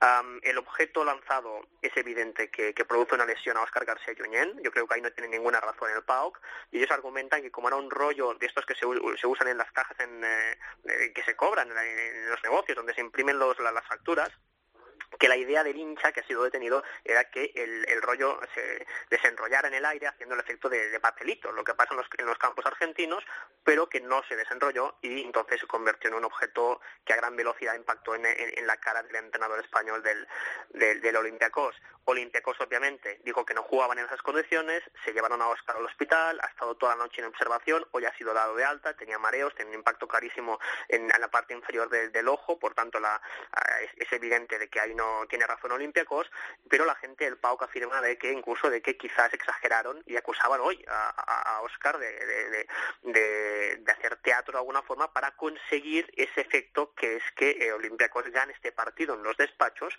y por tanto de repente tener aún aspiraciones de poder ganar una liga que se les había complicado mucho con las derrotas contra el AEK de Atenas y así a ver si, si pueden ser campeones una liga que, que, que, se les había complicado mucho. En estos momentos el PAOK tiene 52 puntos y la ECA Atenas 50, Olympiacos está muy lejos, está 43. Eh, AEK además con un partido menos. Por tanto, si ganase ese partido, eh, Olympiacos, pues se pondría a seis puntos el PAOK cuando queda un PAOK AIK por jugar en que se podrían quitar puntos. Y ya han, han, empezado las teorías conspiranoicas de que una vez Olympiacos ya hizo eso, que en un partido lo ganaron los puntos uh, fingiendo una, una, lesión por un objeto lanzado que luego mm. la televisión demostró que no era tan grave. Yo mm. creo que viendo las imágenes se, y, y, sobre todo conociendo a Oscar, estoy convencido de que, que, que, tengo la suerte de conocerlo porque los dos somos de Sabadell y no nos conocemos. Te aseguro que no es un tipo que, que haría esto. Él tiene, además lo hemos eh, consultado que con va, la familia. Que va fuerte el objeto, Tony, le hizo sí, daño seguro. No, y, He Seguro. hablado con la- He hablado con la familia y es- es- eh, no, no hay, ahí no, no he exagerado, ahí no he exagerado. Lo que pasa es que yo creo que Oscar se ha encontrado en medio de un fútbol adicto a las teorías conspiranoicas, donde desgraciadamente en el pasado sí que ha habido gente que ha fingido lesiones para poder conseguir ganar partidos. Esto ha pasado, pero no es el caso. Yo creo que en este, en este caso no pasa. Y a ver cómo, cómo acaba esto. La lógica es que el partido no se juegue nunca y lo gane Olympiacos en, en los despachos. En este caso, eso reabriría muchísimo la moción por la liga e incluso el, el beneficiario se podría ser el AEK de Atenas de Manolo Exacto. Jiménez, que en caso de ganar su partido que tiene que tiene este lunes eh, contra el Atromitos, que es un partido complicado, aunque no lo parezca, pues tendría el sueño de poder ganar su primera liga en, en 20 años. Eh, las últimas veces que Olympiacos ha visitado eh, Tumba, el estadio del, del PAOK, que se llama así y, y- y suena suena como suena, pero Tumbas en griego es un barrio, no quiere decir lo, que, sí, lo que quiere decir sí. en español, ah, ya se han producido situaciones muy desagradables. Hace unos años en un partido de Copa, ah, creo que el entrenador era Mitchell, llegaron y se encontraron ah, que alguien había vaciado kilos y kilos de pescado muerto en el banquillo del equipo visitante y hacía una peste horrible.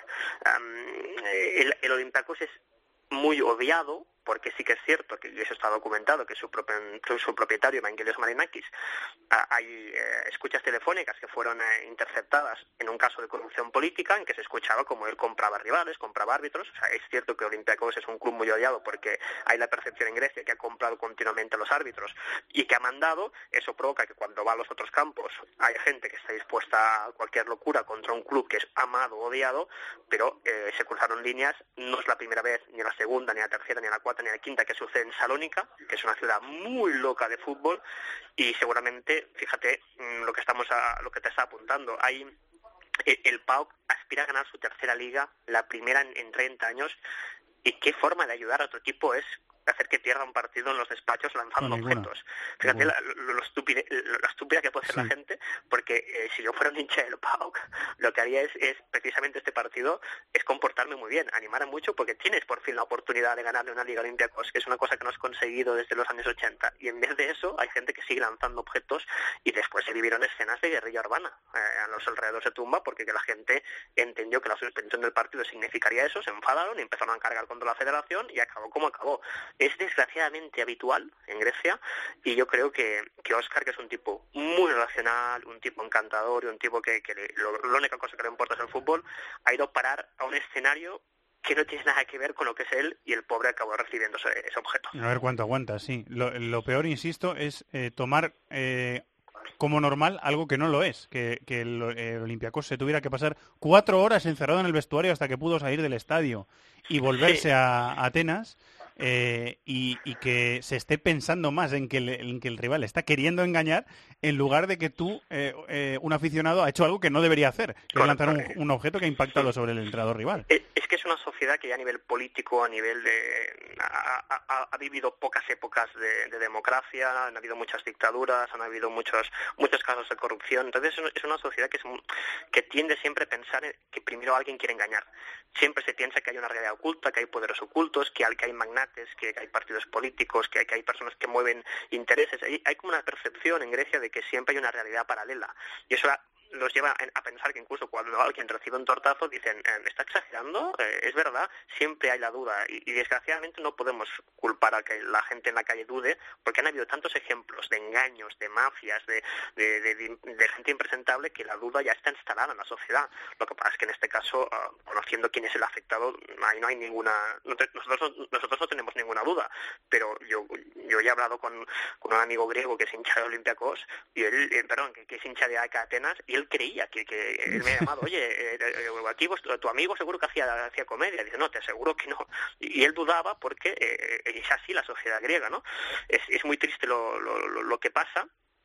Yo, yo he tenido la, la- he vivido la experiencia de ver, de ver fútbol en Salónica y me metí en un bar de hinchas del PAOK.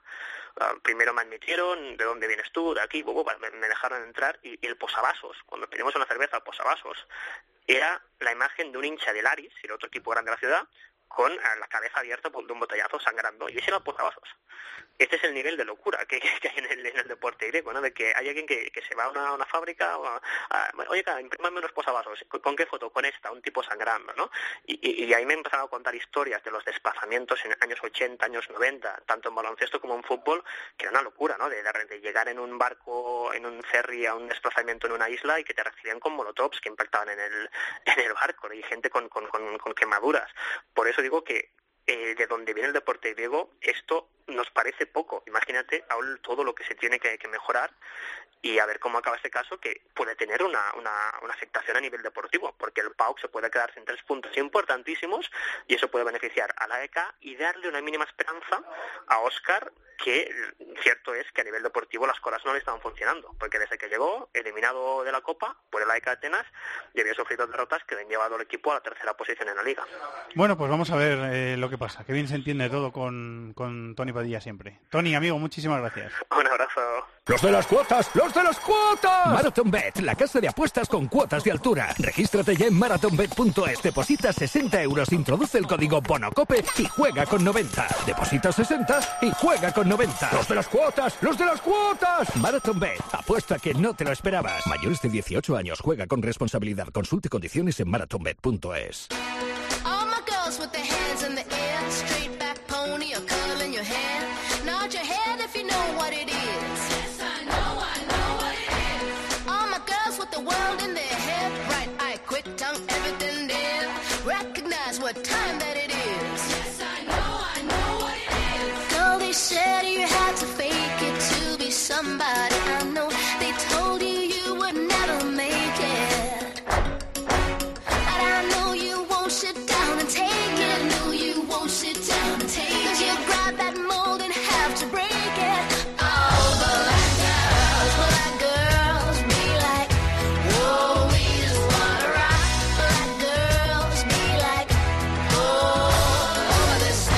Tiempo de cibercafé aquí en is Fútbol para hablar de la liga portuguesa, la liga holandesa y un apuntito del mercado chino que nos acaba de llegar la noticia de que se marchan dos jugadores del Atlético de Madrid para un club de China, Ferreira Carrasco y también Gaitán. Es una pena porque hemos visto a Gaitán salirse en el Benfica y yo personalmente tenía más esperanzas puestas en el jugador eh, argentino. Sigue por aquí David de la Peña, está por ahí en algún punto de la comunidad valenciana Miquel Morola, Miquel. Muy buena esplada. Eh, a ti también. Y Carlos Mateos, hola Charlie. Hola, ¿qué tal? Buenas tardes, ¿cómo estáis? Bueno, la Liga Portuguesa, la noticia, principal noticia, a mí me lo parece, es que después de casi toda la temporada, o buena parte de la temporada, siendo José Sá el portero titular del Loporto, eh, Casillas, que yo le veía fuera del equipo en el mercado de invierno por una cuestión económica, ya lo hemos explicado varias veces en el programa, bueno, pues Casillas ha recuperado el puesto, David, lleva tres Sí. partidos jugando con el equipo y, y le ha quitado el, el puesto de titular a José Sá. Sí, después de la derrota contra el Liverpool en Liga de Campeones, Se entiende, el ¿no? primer gol es un fallo claro de, de José Sá. No, y su, y su actuación en el partido. Sí, en líneas generales, sí, sí. Especialmente peor o especialmente ma- malo fue el primer gol que recibe de Mané, pero no, no estuvo a la altura de las exigencias, ¿no? Y bueno, eh, ahí tiene una excusa, digamos, con Seisao para meter a Casillas, pero yo creo que queda aún más en evidencia que yo creo que ahí hubo órdenes, ¿no? De, de que evidentemente había un salario que no quería seguir eh, cubriendo el Oporto y, y se fue al banquillo, pero yo pienso, por lo que está pasando, que igual con Seisao pensaba eh, incluso que en el partido de Liga de Campeones eh, le hubiese venido mejor tener la experiencia de Casillas. Las vueltas que da el fútbol, que Sí. fíjate dónde estábamos y dónde estamos ahora. Sí. Casillas otra vez titular, se ha quedado en el equipo y titular otra vez con el Oporto. Eh, chicos, ¿qué queréis decir? Bueno, que yo estoy seguro que hubiera preferido darse cuenta quizás en otro partido menos importante que el día del Liverpool, ¿no? Porque al final ese partido es el que probablemente les deje fuera de la Liga de Campeones. Eh, yo creo también, como vosotros, que es lo, lo más importante eh, que ha pasado en Portugal últimamente, esa titularidad de Casillas, porque mm, en cuanto a resultados todo sigue un poco parecido, ¿no? Siguen ganando más o menos los tres de arriba. El Oporto está en un, momento de forma espectacular. De hecho, este esta semana ganaba, bueno, con comodidad al, al Portimonense. El- en el caso del Benfica sufría un poquito más y se aprovechaba un poco de los errores defensivos para, para ganar el partido con- el, el partido contra contra el Paso y seguir ahí en la segunda posición y luego a ver qué pasa con, con el Sporting, ¿no? Que juega hoy contra contra el Moreirense. Es el único que está en competición europea de, de los tres. Además, bueno, tiene su- un cruce para lo que podía ser la Europa League relativamente asequible dentro de los rivales que había, porque le toca el Victoria Pilsen, que tampoco es un regalo, pero bueno, es quizás de lo más flojo, por decirlo de alguna forma, de lo que había en esa ronda y yo creo que va a estar interesante, ¿no? Si el Oporto sigue a este ritmo, mmm, probablemente acabe ganando la Liga, pero habrá que ver. Eh, Oporto 5 puntos de ventaja sobre el Benfica y 8 sobre el Sporting que tiene que jugar este lunes. Miquel, ¿qué quieres decir? Sí, sobre todo he estado viendo un poquito de, del Oporto esta mañana y sí que es verdad que bueno eh, fue un partido bastante cómodo y bueno Casillas a nivel estadístico digamos para los que estén interesados en ver cómo le va eh, cinco de seis en paradas que me parece un buen porcentaje en un partido en el que no tuvo mucho trabajo y bueno eh, la verdad es que otra otro muy buen partido de Marega jugador que está ahí eh, haciendo muy buena pareja con Abubakar y cuando no está, pues tirando del equipo. Y otro gol de, Quinti de Tiquiño, que ya hablamos de él hace unas semanas con sustituto del, de Abubakar y bueno, sigue marcando y el Oporto en otro partido cómodo eh, afianza la posición y bueno, a ver qué hace el Sporting de Portugal esta, esta noche para ver si le mete más presión al Benfica o no, mientras, que le costó ganar. Mientras tanto, en la Liga Holandesa, el PSV le lleva siete puntos de ventaja al Ajax eh, y ya 15, no, 15 no, perdón, 12 al, al la Z. Eh, soy de letras, anotado.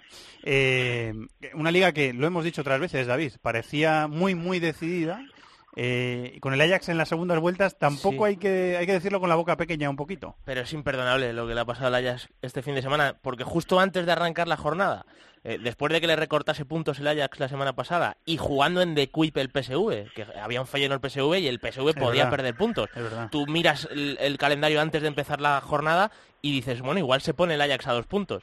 Pues resulta que el PSV va y gana el Feyenoord a domicilio y el Ajax empata en casa con el lado La Haya. Es verdad. Y, y al final otra vez los siete puntos de ventaja. De dos que- a siete, ¿no? De 2 a 7 y bueno, es, es un poco una pena porque eh, yo estoy viendo bastante al Ajax este año y, y como siempre, es que de verdad hay cuatro o cinco jugadores con una, con una pinta tremenda.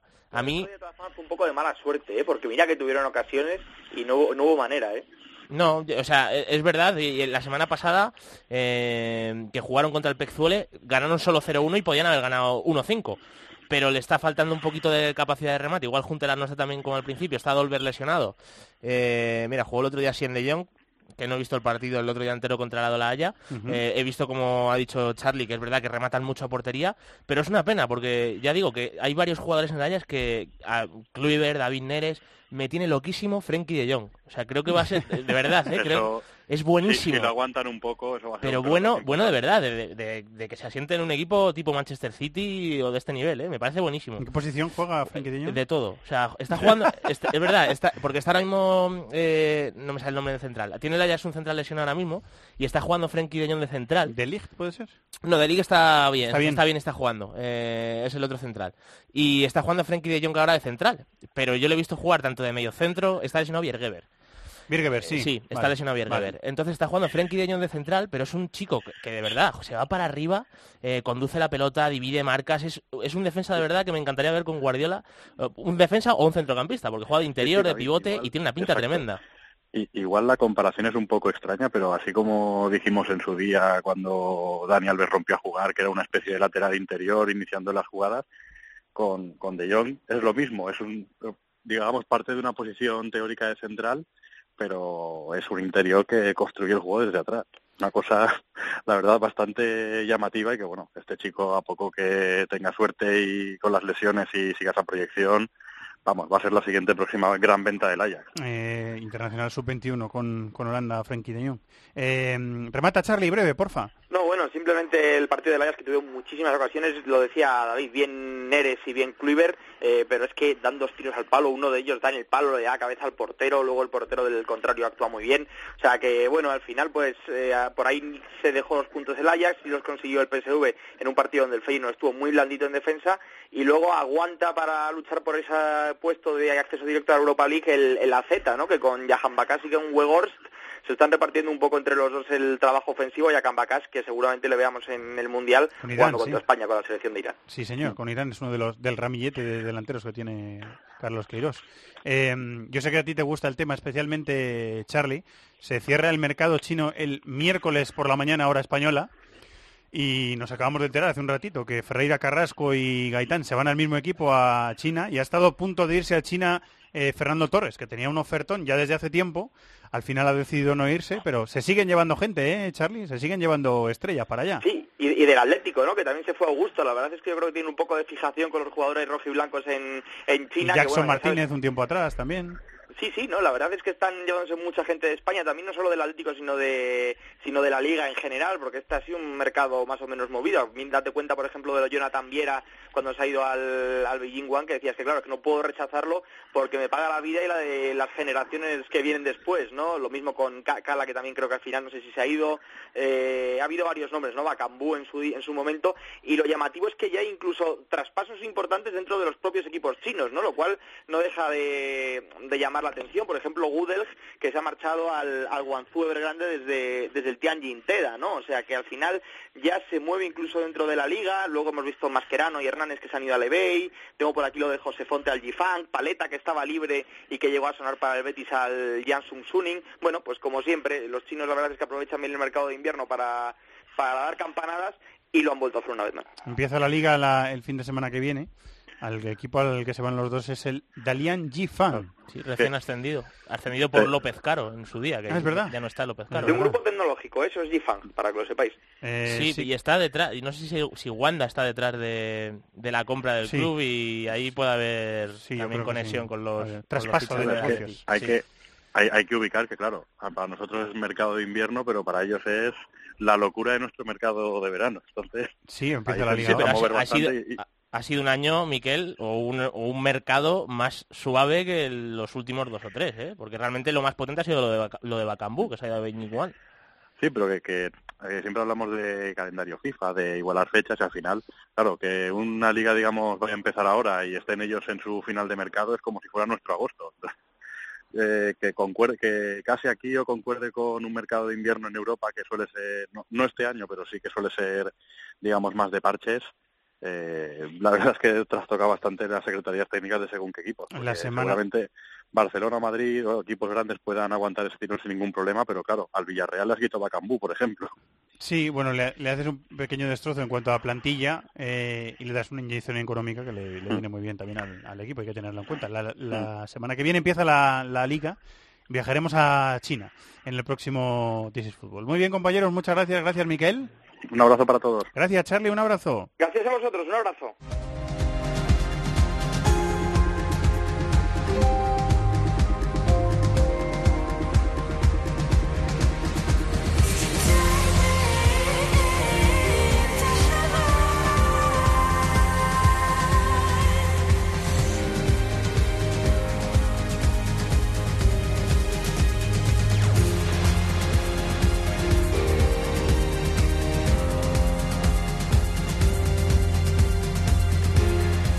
Esta es la sintonía de los premios Laureus que se entregan este martes en Mónaco y asistiendo a los premios y también, por supuesto, a la alfombra roja, a la previa de los premios, a hablar con los protagonistas.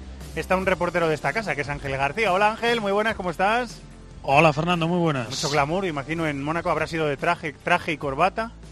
Pues sí, he tenido que traer el traje y la corbata, sí, hay mucho glamour, pero también hay mucha nieve, ¿eh? no deja de nevar en Mónaco, hemos estado a punto de no poder aterrizar incluso. Anda. Porque por momentos ha estado cerrado el aeropuerto de, de Niza y no te imaginas la que está cayendo aquí en Mónaco. Bueno, pues abrígate, abrígate y... Todo el mundo, todo el mundo se imagina que aquí es todo lujo, yate y veraneo, pues bueno, también hay algo de nieve. Lujo, yate, veraneo y nieve, claro, hay de, to- hay de todo. Hay de todo. Ya, ya están desfilando por ahí las, las estrellas, ¿no? Que van a ser, eh, que, que están nominadas a los premios Laureus, ¿no? Sí, no solo los nominados, sino también los embajadores eh, Laureus, te puedes imaginar, tienen una playa de, de- de leyendas de todos los deportes, por supuesto también representado el, el fútbol, esta mañana eh, ha estado en un acto André Vilas Boas y bueno, hoy hemos tenido la oportunidad de hablar y de escuchar tanto a Raúl González Blanco como a Cafú y a Hidetoshi Nakata, eh, sobre todo en el caso de, de Raúl y de, y de Cafú, que por cierto han tenido un pequeño pique muy gracioso porque Cafú ha dicho que su mejor recuerdo de una Copa del Mundo es evidentemente la que ganó en, en 2002 y Raúl le ha dicho, sí, sí, esa es en la que más oportunidades tuvimos nosotros, no ha querido nombrar al Gandur, pero vamos, eh, ha dejado claro que es en la, en la gran oportunidad que tuvo él de acercarse a un, a un título mundial y por supuesto, como te puedes imaginar, todo el mundo hablando del Madrid PSG, del próximo mundial y demás. Eh, hay varios eh, futbolistas y varios equipos de fútbol nominados a los premios, ¿no? Sí, eh, a mejor eh, deportista del año está Cristiano Ronaldo, que tendrá que pelear con el atleta Mofara, con el piloto de Fórmula 1 Lewis Hamilton, con el ciclista Chris Froome y con dos tenistas, un tal Roger Federer y un tal Don Rafael Nadal Parera. Me suena. vas a permitir que es con quien yo vaya, si no te importa. sí, pues, lo, lo, tenía, lo tenía muy lo claro. tenías claro, ¿no? Claro, a mejor sí. equipo del año está, por supuesto, el Real Madrid, después de la gran temporada que hizo la temporada pasada, junto, bueno, es el equipo francés de Copa Davis, los Golden State Warriors de básquet o los New England Patriots de, de la NFL, de fútbol americano, también Mercedes de Fórmula 1 y el equipo de vela de, la Copa América de Nueva Zelanda. Y a mejor regreso, que es uno de los premios más emotivos que hay, hay dos por motivos bien diversos, que es el Fútbol Club Barcelona por esa espectacular histórica remontada ante el Paris Saint-Germain y el Chapecoense que tú bien conoces por volver al fútbol después de la gran tragedia que tuvieron en ese accidente. Metiéndose además en competición continental, o sea, un verdadero milagro lo que ha hecho la, la Chapecoense. Que yo creo que son los grandes favoritos, sí, ¿eh? sí, sí yo creo que sí.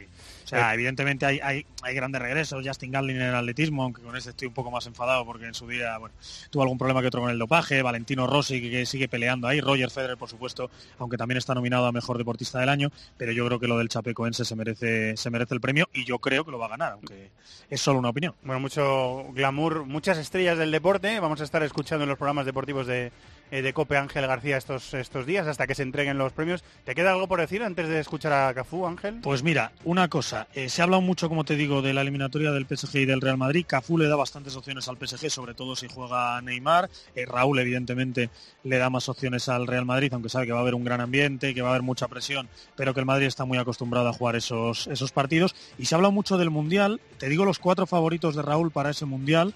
Yo creo que un poco los que manejamos todos, como son España, Brasil, Alemania y Argentina, pero me ha llamado la atención que entre las estrellas, digamos, de ese mundial, pues por supuesto todo el mundo ha nombrado a Neymar, a Cristiano, a Messi, pero Raúl ha deslizado un par de nombres, que son el de Asensio y el de Isco.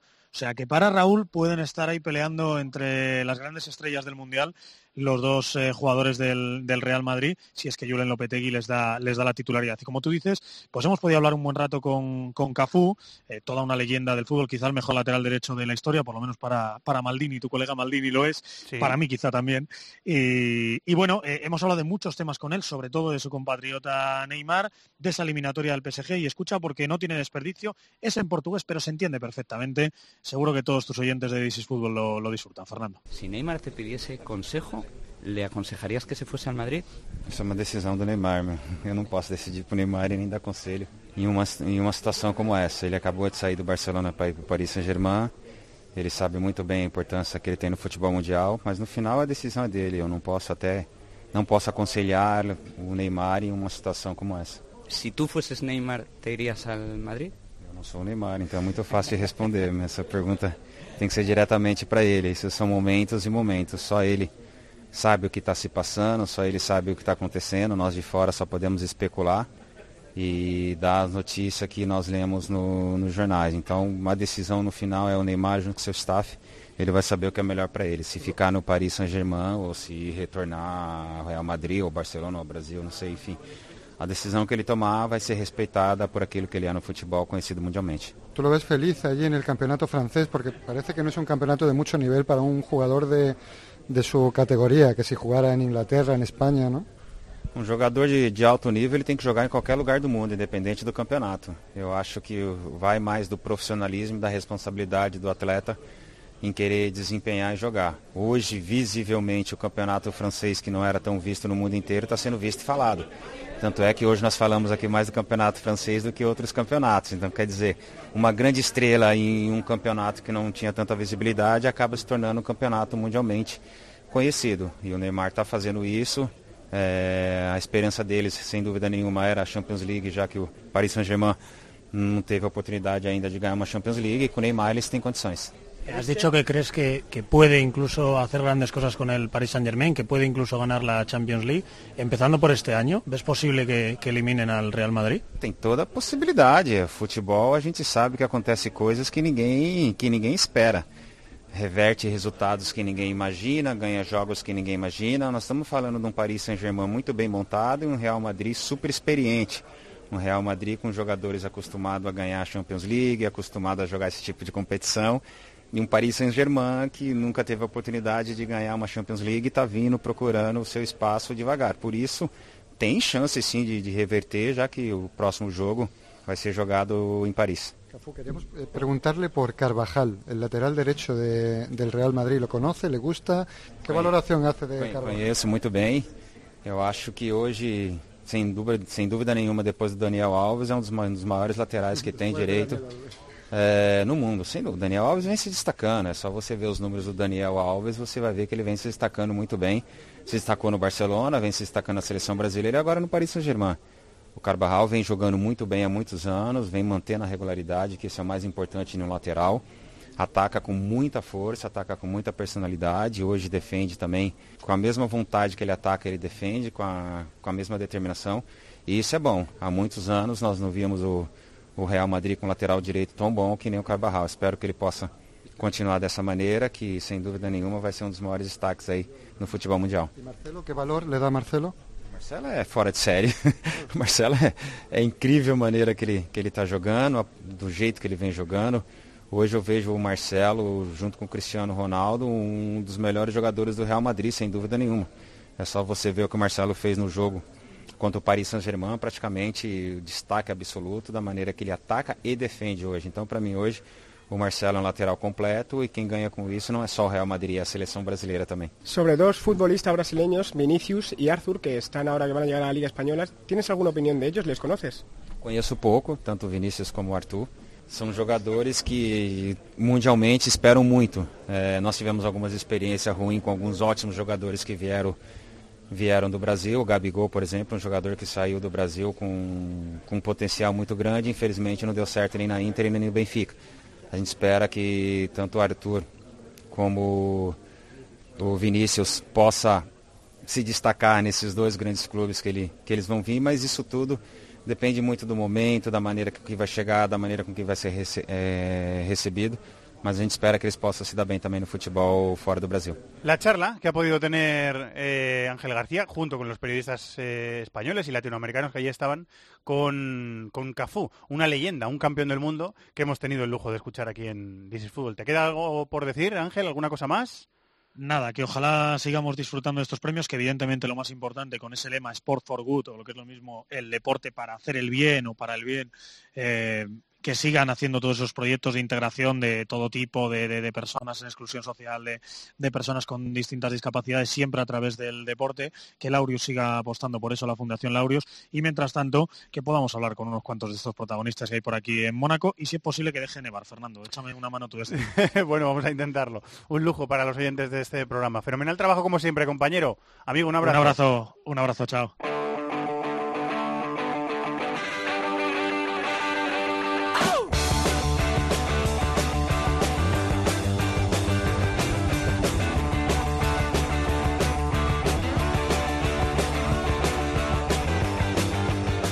Fútbol, Cadena Cope. Sintonía que vuelve a sonar en este programa. Pasaron las vacaciones, eh, pasó el verano. Bueno, no ha pasado el verano en el hemisferio sur, pero eh, está en último mes de, de verano y hay que volver al trabajo. Es lo que le ha pasado a nuestro querido Ariel Judas, que ya está en Nueva York y, y currando como siempre, como un campeón. Hola Ariel, muy buenas, ¿cómo estás? Hola Fernando, ¿qué tal? Muy bien, muy bien. Bienvenido de nuevo al programa. Gracias. Y haga pleno rendimiento, porque ya el fútbol sudamericano ya, ya no para. Hemos tenido el primer título que ha ganado mi gremio. Ya tenemos un trofeito más en las vitrinas, ¿eh, Ariel? Sí, señor. Tres Libertadores y esta es la segunda recopa, si no me equivoco, para el gremio. También se le había ganado la primera recopa sudamericana a Independiente, eso fue en el año 96. Y bueno, ahora en definición por penales, el equipo gaúcho revalida y cierra, bueno, no una temporada, porque eso ya es una nueva temporada, pero convalida lo hecho el año pasado a nivel internacional. Sí, señor. Eh, en plan gremio, o sea, el- sufriendo en el último minuto por penaltis Sí, y... sí. Bueno, muy, es muy gremio eso. Eh, hay que decir, Ariel, que el equipo mantiene en la plantilla a Luan eh, y aunque venda, a, que todavía no está cerrada la operación, dicen que está casi atada, pero hay que esperar todavía. eh, cuando confirmen el traspaso de, de Artur al, Barça, si es que se confirma, Artur se va a quedar durante todo el año en la disciplina de gremio. O sea que es una, son dos muy buenas noticias para, para el tricolor gaucho que va a mantener a dos, funda- a dos pilares fundamentales de su, de su plantilla. Buenas noticias, ¿no? Sí, señor, sí, señor. Eh, lo siguiente que hay que comentar es que empieza la Libertadores esta semana, ¿verdad? Que Gremio defiende título eh, y su partido, lo, su primer partido lo vamos a poder ver en Minesports, que son los que tienen los derechos aquí en España. Empieza la Copa Libertadores, Ariel. Sí, empieza la fase de grupos de Copa Libertadores. Recordemos, ya pasó el año pasado, es un formato anual, con lo cual le da un poco más de seriedad, me parece, a, a- a- al torneo internacional de clubes más importante que tiene el continente americano, no solo Sudamérica. Y sí, Gremio como vigente campeón ya juega este mismo martes, visita al Defensor Sporting de Montevideo. Ese mismo día tenemos un Monagas de Venezuela contra Cerro Porteño, un Colo Colo contra Atlético Nacional de Colombia, Racing contra Cruzeiro, que también puede ser un, un partido bastante interesante. Y bueno, si quieres, mencionamos también los otros partidos de esta semana, miércoles y jueves, eh, horarios sudamericanos, terminará siendo viernes, la madrugada del viernes en Europa, el miércoles Nacional contra Estudiantes, Nacional de Montevideo contra Estudiantes, Delfín de Ecuador contra el Bolívar de Bolivia, Flamengo contra River, ojo aquí porque River no está nada bien y, y tiene un grupo muy duro, muy duro en esta Copa Libertadores, Millonarios de Colombia contra Corinthians y el jueves, viernes para algunos en Europa, Deportivo Lara de Venezuela contra Independiente, Independiente de Santa Fe de Colombia contra Emelec, el Garcilaso de Perú contra Santos, Alianza Lima contra Boca, otro partido que recuerda también a las viejas Copas Libertadores, Sí. y Junior de, de Colombia contra el Palmeiras. Muchos eh, equipos argentinos, muchos equipos brasileños, muchos jugadores por seguir. Así que, por supuesto, en DC Fútbol estaremos pendientes de la Copa Libertadores durante eh, todo el año. Empieza esta semana y la vemos, repito, en Minesports, que son los que tienen los derechos para, para España de, de la competición. Eh, dices que River está muy mal, eh, Ariel, River Plate. Sí, sí, y de una manera bastante increíble, porque casi sin solución de continuidad pasó de ser un equipo súper competitivo, como habitualmente lo es, tanto River como Boca en la Liga Argentina, a comenzar a dejar puntos de una manera muy importante. Hace seis partidos consecutivos que River no consigue ganar como visitante, y hoy está, si uno mira la tabla de posiciones de la Liga Argentina, parece realmente algo muy, muy anormal como lo es. Está en la vigésima posición, Ah, tiene 19 puntos contra un Boca líder que tiene 43. Hay una enorme distancia entre uno y otro equipo, no solo en puntos, sino en cuanto a juego y efectividad.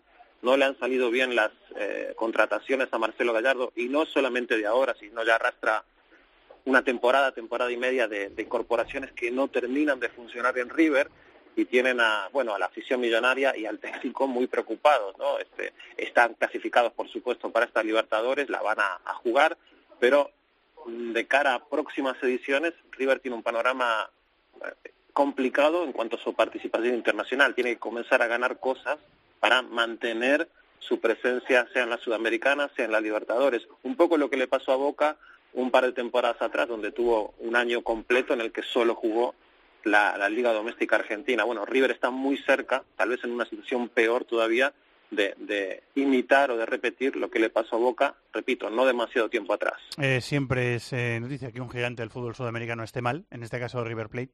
Eh, seguimos su evolución en las próximas semanas. Muchas gracias, Ariel.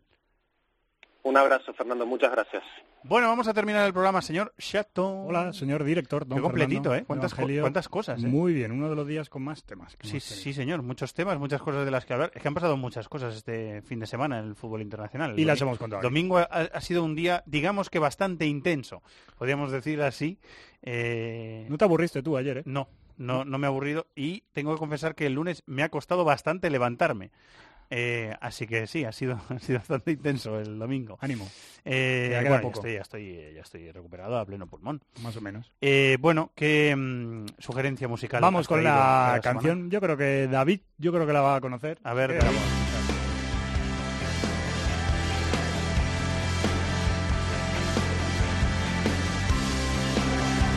La cara de David no la. Ahora la vas a conocer. Tarda un poquito en romper. Me dice Javier Rodríguez que este es el cierre de- del programa de fútbol femenino de Andrea Peláez. Ah, sí. Aquí en esta casa. Ah, mira qué buen Sí, señor. Aria Chica Cope.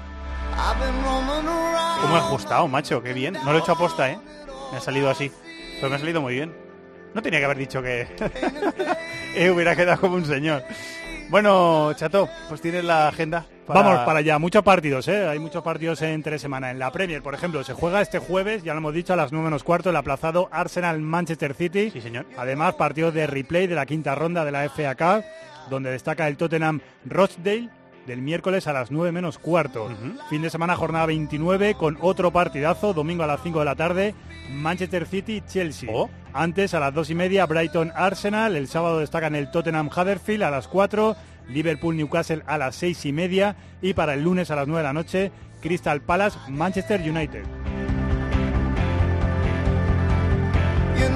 En Italia, vuelta de semifinales de Copa entre semana, miércoles a las 5 y media, Juve-Atalanta, 0-1 en la ida para los juventinos. Bien. Y a las recordado. 9 y media, Milán-Lazio, 0-0, acabaron en la ida.